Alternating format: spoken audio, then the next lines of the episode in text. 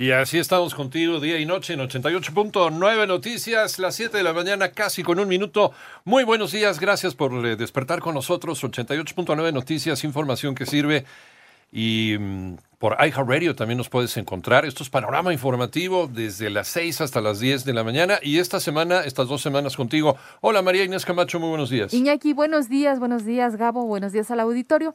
Autoridades de salud reportaron 990 muertes más por COVID-19 para un total de 123.845 defunciones desde el principio de la pandemia.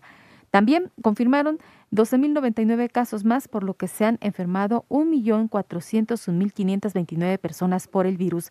Y es que, de acuerdo con las estimaciones oficiales, hay una tendencia del 11% a la baja en los contagios entre las semanas 50 y 51 de la pandemia.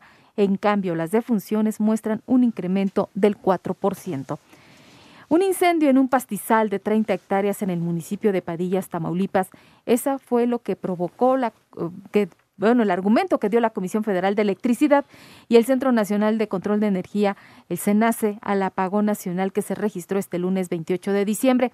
Al respecto, el director general de la Comisión Federal, Manuel Barclet Díaz, aseguró que la empresa no es la única responsable de generar electricidad en el país, por lo que la CFE fue la solución al apagón de este lunes. Vamos a escuchar al director general de la CFE. Lejos de que la CFE haya sido responsable, CFE ha sido el sostén de esta situación. Y bueno, los directivos del sector eléctrico nacional aseguraron que a esta situación se suma la debilidad que ya enfrenta el sistema por la conexión de proyectos renovables, los cuales son intermitentes. Siete de la mañana con cinco minutos, dos sicarios disfrazados de enfermeros lograron entrar al área de camas del Hospital General de Zona 35 del Seguro Social en Ciudad Juárez, Chihuahua, para acribillar a un hombre que se recuperaba de heridas de bala luego de que sufrió una agresión el 17 de diciembre pasado, mientras que la Fiscalía General de Veracruz confirmó el asesinato de cuatro integrantes de una familia en el municipio de Aztacinga. Entre las víctimas se encuentra una menor de 12 años.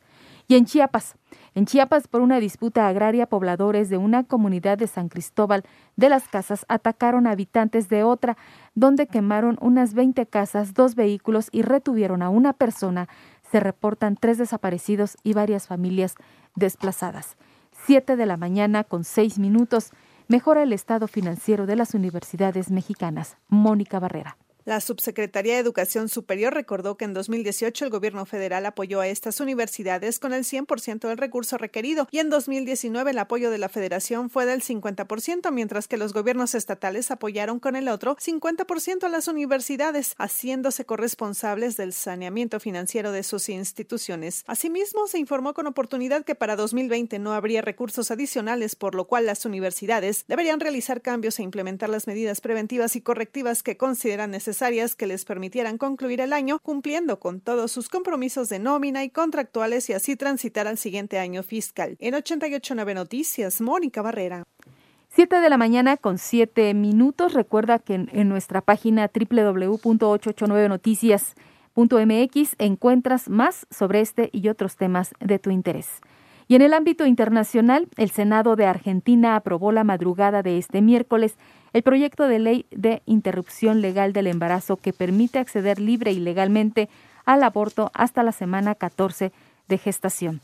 En tanto, funcionarios de Estados Unidos han elaborado una propuesta para designar a Cuba como patrocinador estatal del terrorismo, misma que ya estudia el secretario de Estado Mike Pompeo. Mientras tanto, en Japón, la Universidad de Kioto, junto a la empresa Sumitomo Forestry, se han aliado ya para desarrollar los primeros satélites de madera, los cuales pretenden reducir el riesgo de la creciente basura espacial.